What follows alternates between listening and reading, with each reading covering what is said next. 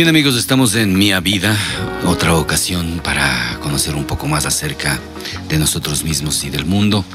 Y por supuesto tenemos aquí a la doctora Mariana Vergara que nos va a hablar acerca de un tema específico en esta ocasión que es el miedo al éxito y qué es, eh, cuáles son las circunstancias, los atenuantes, los miedos en particular, porque pueden ser muchos miedos eh, alrededor de lo que puede ser el éxito, el triunfo, la gloria o la victoria, ¿no? Eh, puede, puede ser siempre un fin, una búsqueda, una meta, un objetivo también, y eso conservarse como el éxito o como el logro significativo en tu vida. ¿Qué es lo que nos detiene en particular cuando, cuando tenemos un proceso en el que estamos inmersos y estamos eh, decididos a lograr un triunfo en cualquier ámbito o área, ya sea laboral, ya sea mm, social, sexual, eh, qué sé yo, profesional, etcétera, ¿no? Sí, esto de tener miedo al éxito, cuando esto sucede, tú no lo ves porque te acuerdas que esto sale que del 95-98% de nuestras acciones no las vemos. Ya. Ya, entonces es súper importante primero de que cuando vemos otras personas que están en estas creencias, no lo ven. Es simplemente que no lo ven. Entonces un momento fuera de los micrófonos me estabas hablando de, de lo que estaba diciendo el presidente Lenin acerca de una comparación con los... Con los centros de alto rendimiento. Él decía que no se necesitan muchos porque en Estados Unidos solamente hay dos y decía algo así como, bueno, eh, en realidad... me, supongo que debe ser muy molestoso para los deportistas decir que en los Estados Unidos consiguen medallas en las Olimpiadas y aquí no conseguimos ni una. Entonces... Y entonces aquí el punto es, cuando él está hablando de esa forma, él está hablando de su percepción de tenerle miedo al éxito. ¿De acuerdo? Es algo así como diciendo, mejor no nos preparemos porque no podemos. Entonces, si no podemos, ¿para qué vamos a gastar en, en situaciones o implementos que necesitan las personas para surgir en el plano deportivo, por decir así, ¿no? Me imagino que también puede ser por lo que dicen que no hay plata y todo ese tipo de cosas, ¿no? Justificar esa falta de dinero y decir, igual no lo necesitamos porque nosotros no, no tenemos éxito en los deportes, supuestamente. Entonces aquí el punto es de que el, al decir eso el presidente, supuestamente es la máxima autoridad del Ecuador, y si él no cree en nosotros, con los niños especialmente van a decir, cierto, pues yo no puedo. Pero el punto aquí es no permitir que estas influencias afecten tu actuar. La, realidad le contradice. Ese es el punto. Mira lo que está de las personas que tú estabas hablando. Claro, existen eh, muchos triunfos. Ah, eh, precisamente en este, en este tiempo parece como que hay un... He entendido que puede ser un acicate. Es decir, deduzco que el impedimento, la barrera, el muro, casi siempre puede ser un impulso para mejorar o qué sé yo, un, eh, la palabra correcta es un acicate, pero para, para, entender mejor debería ser una especie de impulso, ¿no? Una iniciativa que sea exitosa.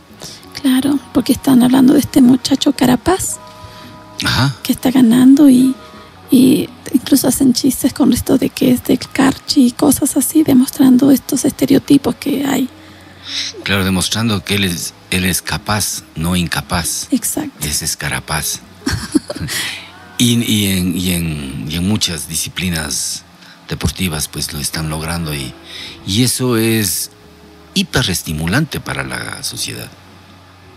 Porque habrá gente que quiere emular esos, triunfos y lo están logrando. Por ejemplo, hay otra chiquibarreña que acaba de conseguir uh, un oro eh, en atletismo y es de la misma escuela en la que estaba Glenda Morejón, que también es otra exitosa deportista que también consigue muchos logros y oros en su, en su podio. Interesante, porque alguna vez estaba viendo este documental de esta mujer que aprendió a correr sin zapatos. y que ganaba mucho en las carreras después internacionalmente y lo que más le molestaba era ponerse zapatos porque ella corría en las, en las montañas, porque era, es campesina. Y es esta creencia de que necesitamos todos este tipo de polideportivos y todo este tipo de infraestructura supuestamente para tener éxito y realmente no es así. Todo sale de tu pasión. Sí, yo pienso que el estímulo más grande debe estar concentrado en uno mismo, porque con este tipo de hechos, de fenómenos deportivos, se demuestra nuevamente que no necesitan el apoyo de nadie, que necesitan de ellos mismos para poder salir adelante. Exacto. Y te has dado cuenta de que son deportes en los cuales no hay tanto apoyo, no estamos hablando del fútbol. Al fútbol se le da full apoyo, pero no hay ningún logro. Sí hay algún logro. Eh, se van afuera del país. Estaba viendo Valencia, estaba viendo Valencia, Valencia. Claro, pero son esfuerzos individuales. El problema es lo mismo. Mm. Es tu propio sueño el que tú cumples, que no necesitas de estas otras personas o lo que sea. Entonces, vamos, volvemos a la parte del paradigma, ¿verdad? Entonces, cuando estábamos hablando esto de tener miedo al éxito, no muchas veces las personas tienen este miedo al éxito porque si tienes éxito te vuelves famoso y ya no tienes privacidad, por decir así. O si tienes éxito y tú vienes de una familia humilde, es como que ya no estás siendo leal a la familia. Y volvemos a lo de la conciencia individual, la colectiva y la universal. Entonces, la idea aquí es que poder identificar estos patrones que uno puede tener que no los ve. Entonces, cuando estamos haciendo mía, una de las técnicas es poner la alarma cada hora y chequear cada hora cómo te sientes. ¿Cómo estás presente, consciente de tus actos? De tus actos, de tus emociones, de tus pensamientos, porque si en tus pensamientos estás pensando, chuta, el Ecuador está en, en crisis económica, no hay plata. No va a haber plata, porque tú estás diciendo que no hay plata. Y puedes ir a buscar un trabajo aquí, puedes ir a buscar, puedes pedirle a un amigo que te ayude, puedes hacer todo lo que tú quieras hacer, pero si tú estás repitiéndote cada hora que no hay plata, no va a haber plata, pero es porque tú te estás repitiendo cada hora que no hay plata. ¿Me explico? Sí. Eh, ahora, em, si se analiza que este, el éxito no necesariamente tiene que ser deportivo. Hablamos de éxitos profesionales en lo que se refiere, por ejemplo, a la consecución de una carrera X, puede ser de cualquier oficio o de cualquier técnica o profesión.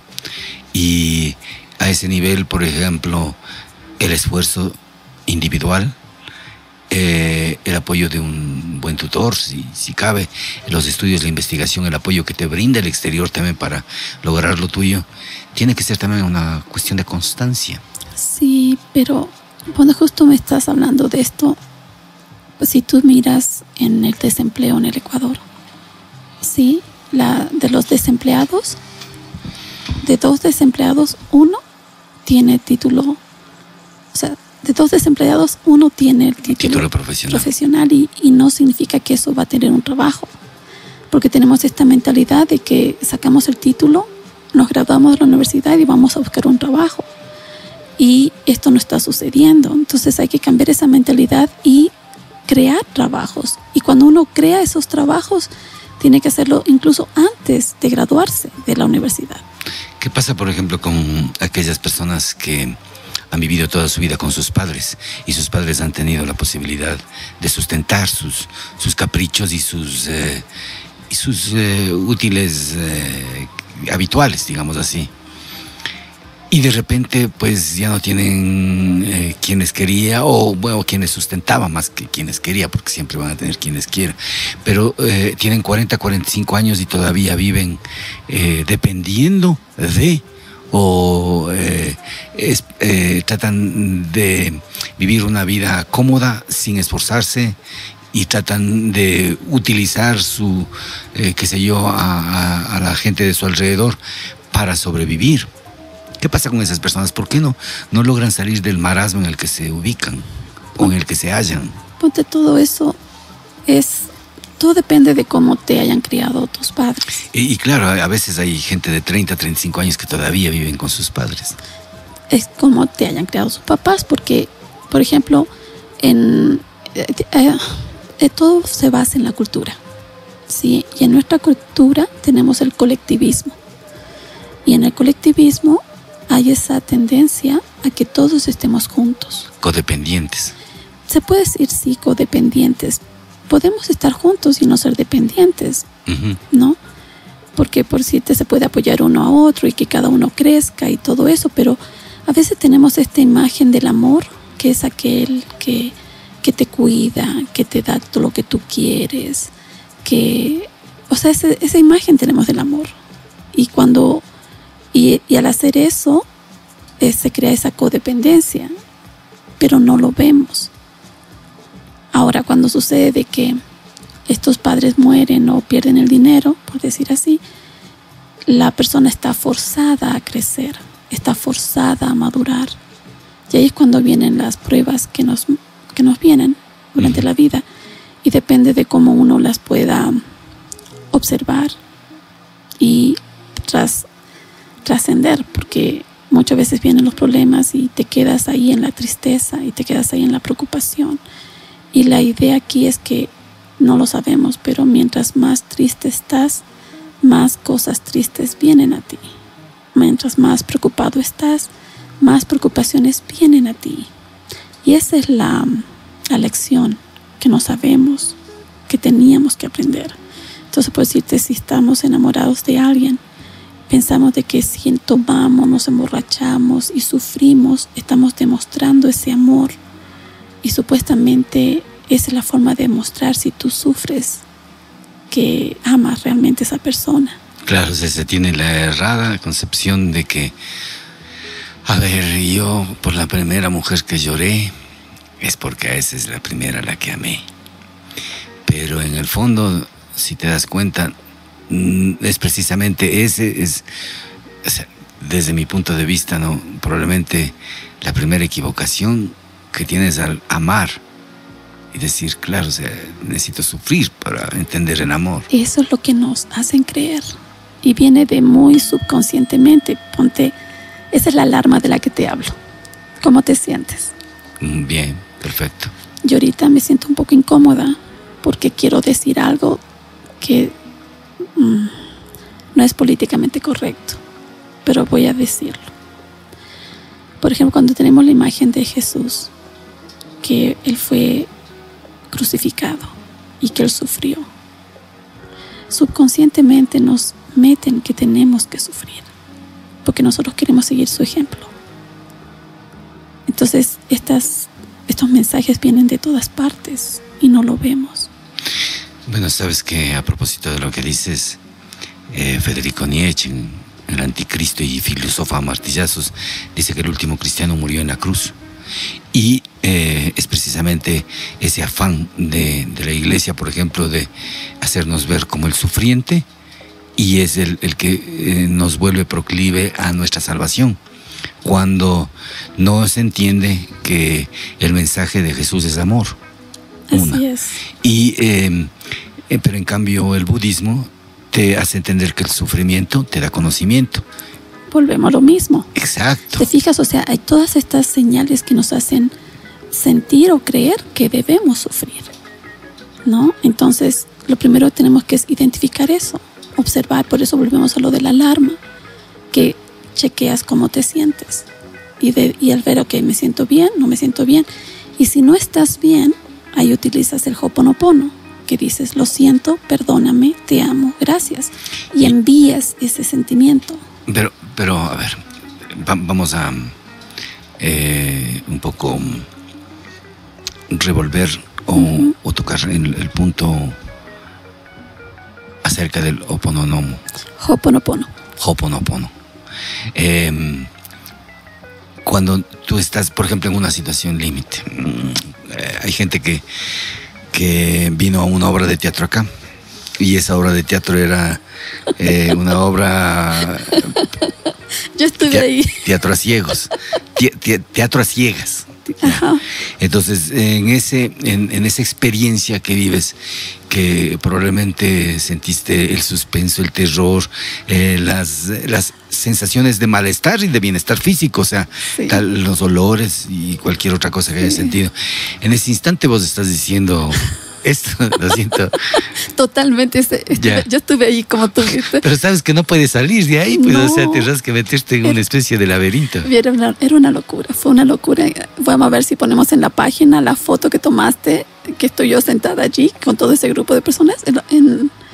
pero sí, fue terrible en el sentido de que se sentía tan clara, claramente el asesinato cuando lo hacía pedacitos el cuerpo y saltaba agua, que supuestamente saltaban las gotas de sangre y tú sentías que te caía en la cara, en la ropa. Fue una locura, realmente. Entonces, cuando yo estaba en esa, si tú, y tú mismo me dijiste que al principio estaba toda relajada en la oscuridad y de pronto me empiezo así a cerrar, a abrazarme a mí misma. A tensarte. Sí, porque sentía todos estos sentimientos de las vivencias que estaban sucediendo en este teatro vivo que en ese momento lo único que yo decía era, I'm sorry, forgive me, I love you, thank you. I'm sorry, for, lo siento, perdóname, te amo, gracias, lo siento, perdón. Pasé todo el rato diciendo eso para dejar ir todas esas emociones de estar al lado del hombre que había asesinado al coronel y después que lo hacía pedacitos. Horrible. Ya. Eh, por ejemplo, eh, esa, es una experiencia, pero eh, cuando tú estás, qué sé yo, en un proceso X eh, crucial, determinante para tu vida, que puede ser eh, una persona que tú amas está enferma o probablemente tú estás en una circunstancia en la que no puedes salir de esa concepción que se tiene a veces de que estoy fregado, estoy jodido, eh, no puedo salir, nadie me ayuda.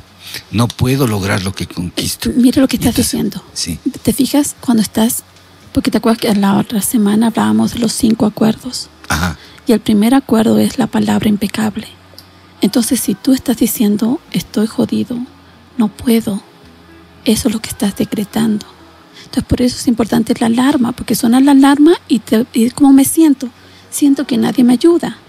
Entonces ya lo identificas y ahí lo dices, lo siento, perdóname, te amo, gracias, y lo mandas. Y eh, em, con alarma no corres el riesgo de que te, te, te, determina tu vida cotidiana, te, te, determina, es decir, no en el concepto del determinismo fatalismo que tiene, fatalista que tiene, por ejemplo, el horóscopo, sino más en el sentido de que, o sea, estoy consciente, estoy vivo pero no te determina el, hecho de sentir la alarma, por ejemplo, estando en una situación X, estás trabajando en algo y no tienes tiempo para la alarma o no tienes tiempo para eso. Y ahora vamos por partes. Créanlo o no, todos nosotros estamos como hipnotizados. Todos. Todos estamos hipnotizados, pero no lo sabemos. Porque, por ejemplo, cuando tú ves la televisión, cuando se creó la televisión, trajeron eh, científicos de Alemania, porque fue para el tiempo después de la Segunda Guerra Mundial. Y estas personas que trabajaban en la propaganda de Hitler los trajeron a Estados Unidos. Y la idea era hacer esto de la televisión y con estos mensajes subliminales.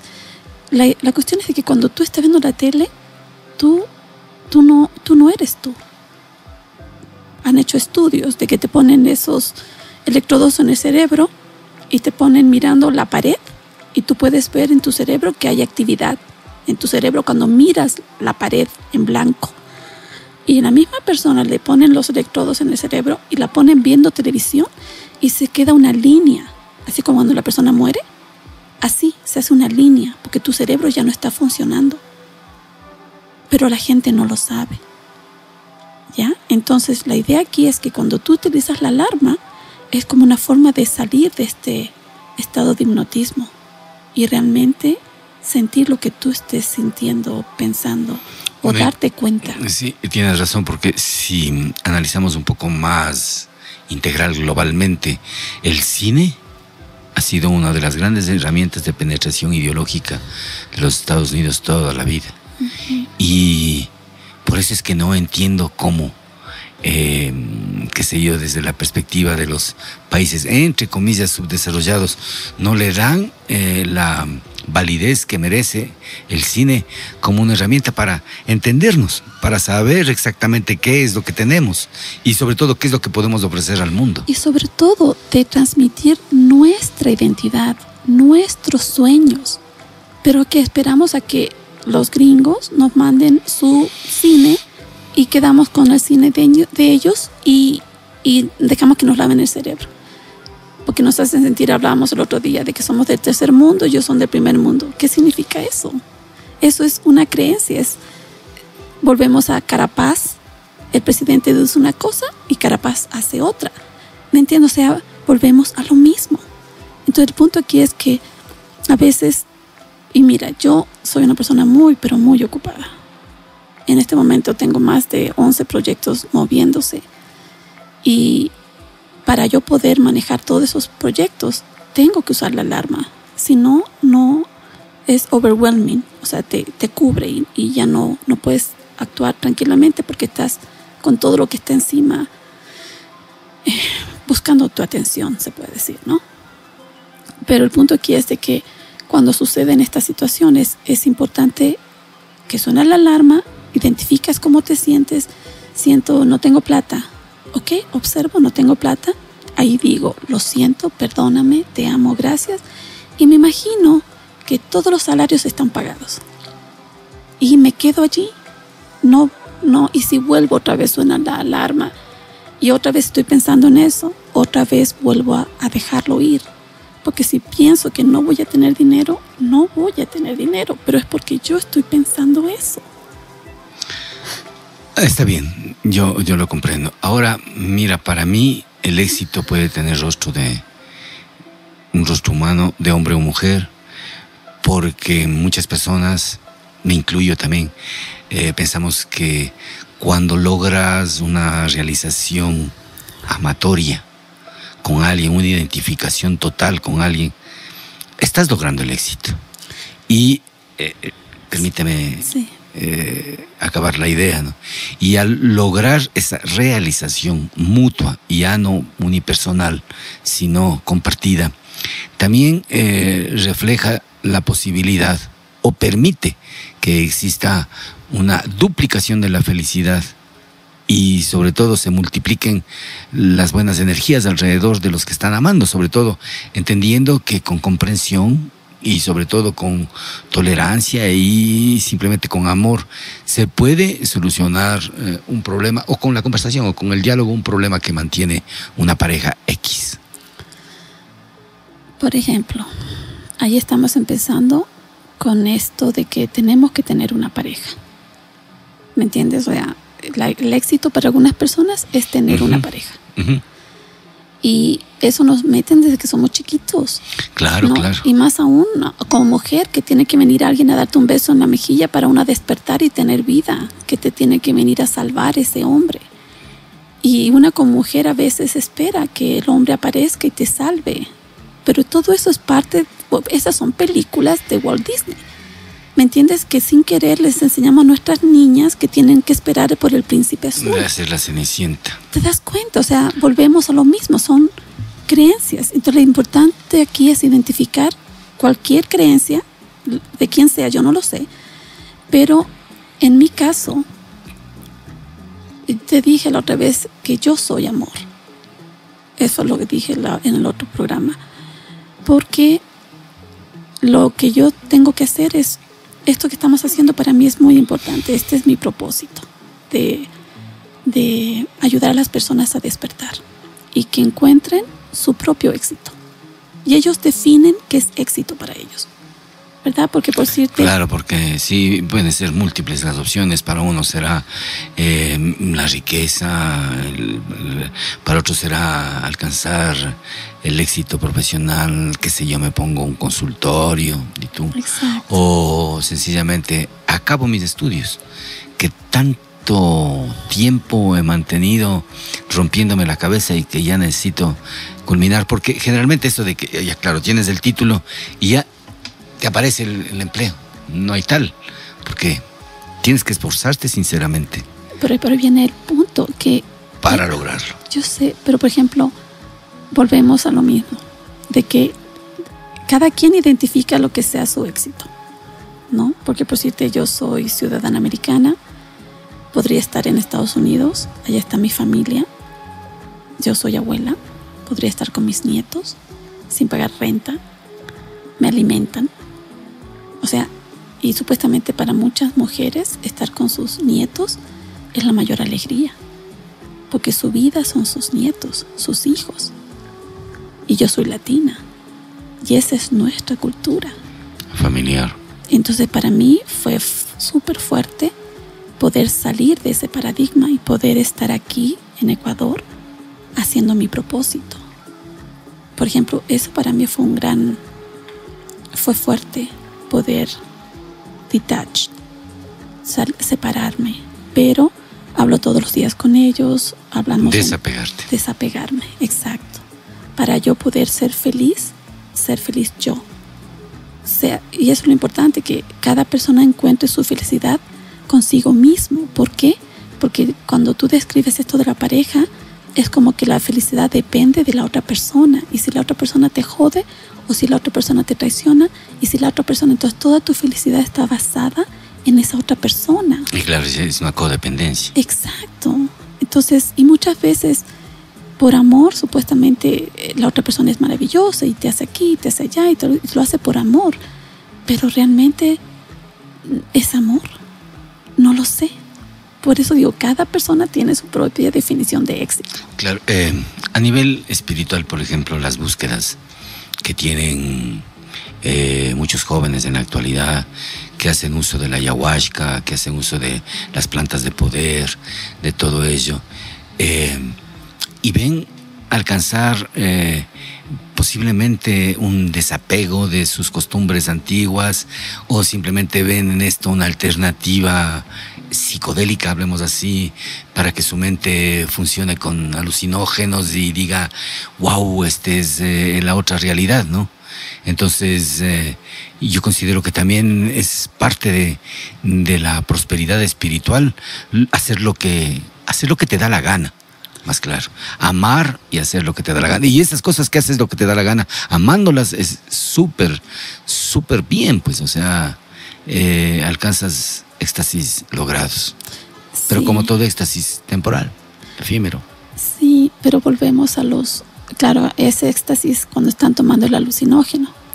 Pero todo depende en esa búsqueda cuando lo haces porque lo en mi, tú sabes, yo no fumo, yo no tomo alcohol, yo soy whatever. Pero cuando empecé este camino espiritual, eh, hice la ayahuasca. ¿no? Tú, conoces, tú conoces a Agustín allá en, en Altena. La cuestión es de que para mí fue como eh, preguntándole a la madre ayahuasca cuál era mi propósito, qué era lo que tenía que hacer. Y por eso estoy haciendo lo que estoy haciendo ahora. No, porque justamente cuando fue allá, ella fue la que me dijo que estoy haciendo esto que estoy haciendo. Pero yo ya no tomo ayahuasca, porque es como eh, al hacer mía, ahora por decirte, en las noches cuando estuve en el Cotopaxi este fin de semana, yo miraba, era el cielo estaba oscuro, todo, no había luz o lo que sea, yo miraba al cielo y yo veía la geometría sagrada que veo cuando tomo ayahuasca. O sea, veo lo mismo sin la ayahuasca. Entonces, lo que siento es que la ayahuasca te ayuda a entrar y te muestra, pero es tu propio camino el que tú encuentras tu conexión constante, permanente con, con la Pachamama pues, o la energía, pero ya no necesitas esos alucinógenos. Te limpió, pues. Me sanó, claro. Por eso, por, por eso vomitaste, eh, sacaste todos los, los, fluidos que, todo. que estaban mal y todo está todo bien. ese trauma, sí. Eh, bueno, estas búsquedas espirituales que no solamente van a ese nivel, sino que a veces cumplen una tarea de estupidizarte. Porque llegas, por ejemplo, con un trauma X a una, eh, qué un templo donde están con vanas repeticiones diciéndote, ah, tienes que cantar esto así, con esta canción o este mantra, y después te sumergen en una serie de prácticas religiosas que en muchas ocasiones son esclavizantes. Y, y, vanas, porque en el fondo luego lo que estás haciendo es aportando con dinero y tú eres la hormiga que va construyendo un imperio y, de, la cual tú no tienes ni siquiera un gramo de azúcar, porque lo que te estás poniendo es tu trabajo y tu capacidad. Eso me molesta mucho. Sí, pero, eh, volvemos a lo mismo. por los, sobre todo por los profetas falsos, ¿me entiendes? Está bien, pero volvemos a lo mismo. Es esta de que vas hacia adentro, miras hacia adentro, encuentras lo que tú tengas que encontrar y tú ves lo que tú tengas que ver. Porque cuando estás hablando así, están yendo hacia afuera y esa, esa guía espiritual está afuera. Y no está afuera, está dentro de ti. Entonces por eso cuando tú haces mía y empiezas a hacer la alarma, identificar tus patrones de conducta que tú mismo te estás saboteando, después cuando tenemos las reuniones, que son, no es diálogo, es diferente, es una estructura cuando estamos compartiendo, y después identificando cuál es el siguiente paso. Pero eso nadie te está diciendo qué hacer. Cada persona encuentra qué tiene que hacer. Claro. Bueno, eh, esto nos da una idea de, de lo que la propia mente, la propia evolución espiritual te cumple y sobre todo cómo poder realizarte como individuo frente a la colectividad y frente a ti mismo sobre todo, como una persona que marca su vida a partir de la felicidad que haya en lo que hace y en lo que vive. Esa es la idea, que pueda encontrarse a sí mismo y encuentre lo que tenga que encontrar. Uno no, uno no lo sabe. ¿Y quién es uno para decirle a la gente lo que tiene que hacer? Uno no puede hacer eso. Gracias por... Um, compartir con nosotros estas experiencias y sobre todo estos conocimientos que nos ayudan a alimentar algo que está latente pero que no lo entendemos y vamos a, prepararnos mejor. Sí, y si es posible para que hagamos la meditación. Sí, va a ser como corta porque vamos a estar hablando acerca de cómo lo que sea que te hace creer que tú no puedes tener éxito, vamos a disolverlo. Eco. ¿Ok? Muchas gracias.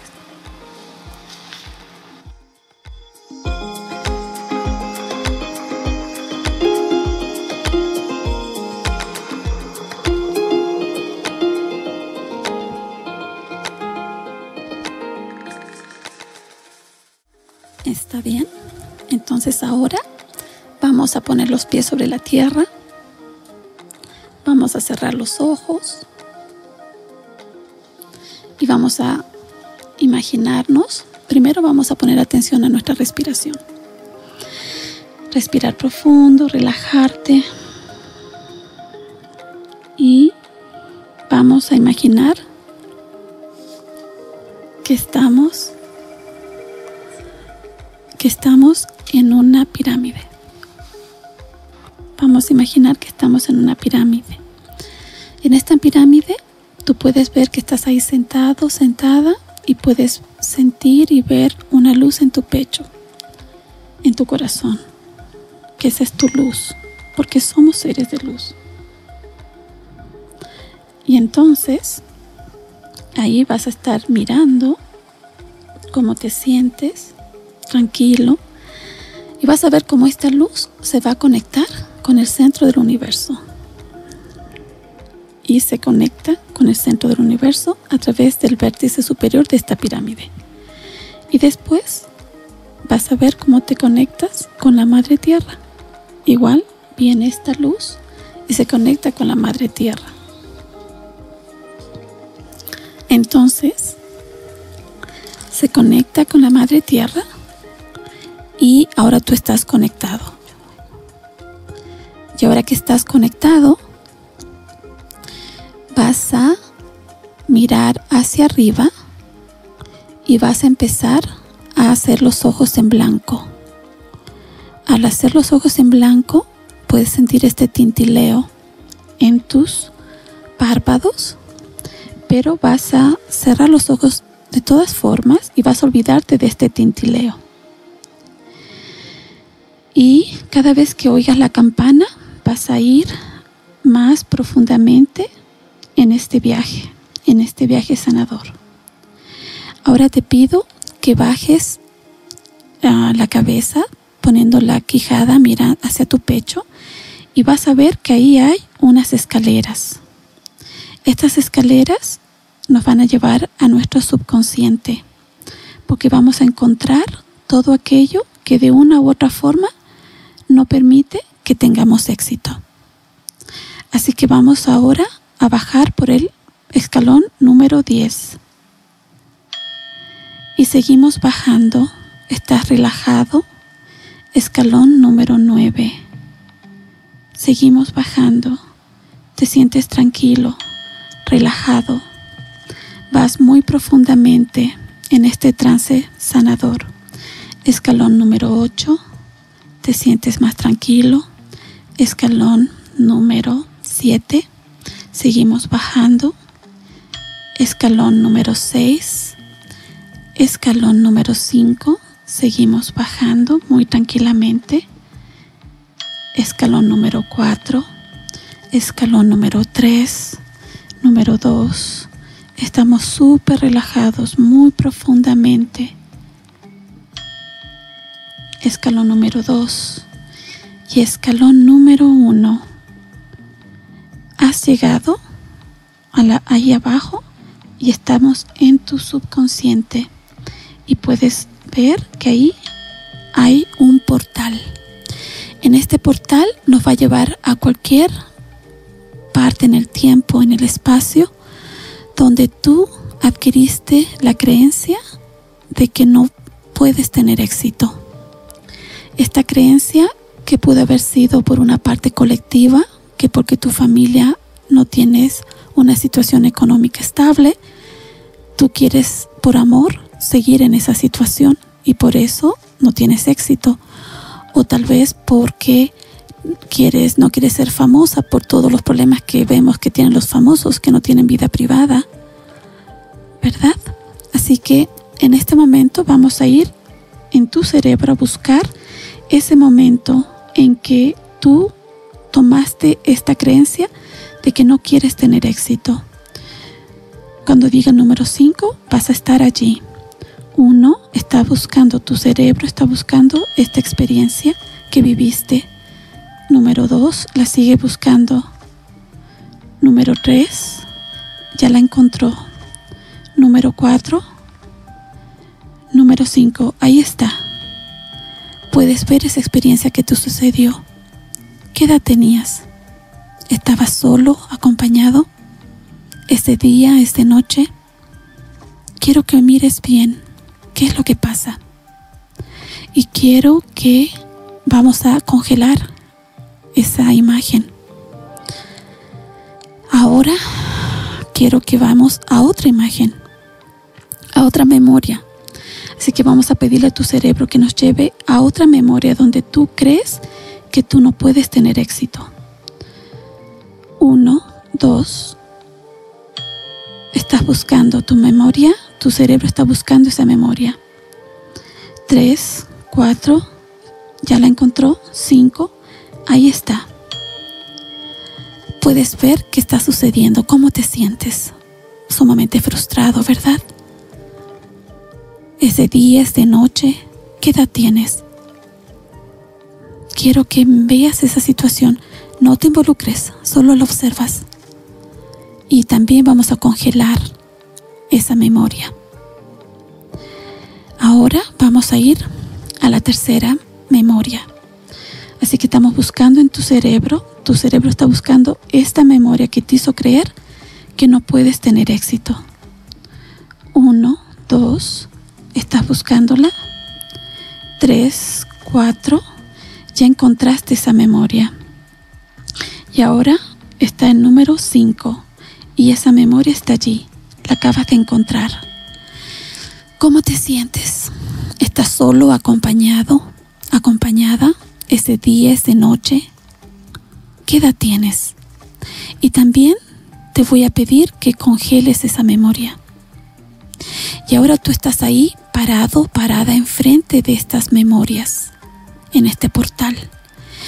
Tú eres tu ser superior. Tú eres quien decidió venir aquí y tener esas experiencias. Tú les elegiste. Ahora ya lo sabes y ahora estamos aquí para trascender esas experiencias.